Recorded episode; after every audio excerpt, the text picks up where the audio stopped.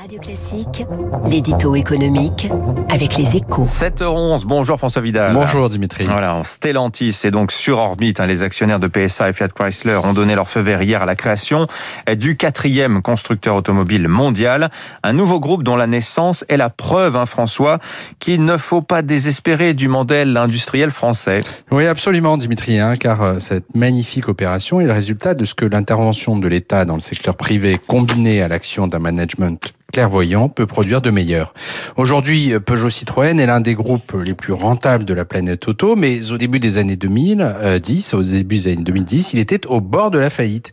Chaque voiture vendue à l'époque creusait un peu plus ses pertes. Et s'il a survécu à ces années noires, le constructeur le doit non seulement au talent de son patron Carlos Tavares, hein, dont les qualités de gestionnaire et de visionnaire sont unanimement louées, mais aussi à la mobilisation de la puissance publique qui l'a aidé à lever les 3 milliards nécessaires pour se à sa restructuration. Alors, mais toutes les interventions de l'État actionnaire ces dernières années sont euh, loin d'avoir été aussi réussies que chez PSA. Hein. Oui, c'est vrai.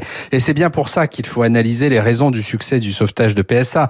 Parce que dans les prochains mois, de nombreux groupes ébranlés par la crise du Covid vont avoir besoin du soutien public pour se réinventer. Et je ne pense pas qu'à Air France KLM, hein, mais aussi à tous ces fleurons affaiblis financièrement par des mois d'activité au ralenti.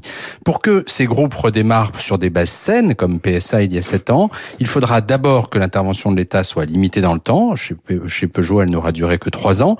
Mais il sera aussi indispensable que l'actionnaire public ne s'immisce pas dans la gestion. Il faudra donc que l'État laisse aux managers euh, en place le soin de piloter l'entreprise en fonction de ses intérêts stratégiques propres, ce qui n'est pas forcément dans ses habitudes.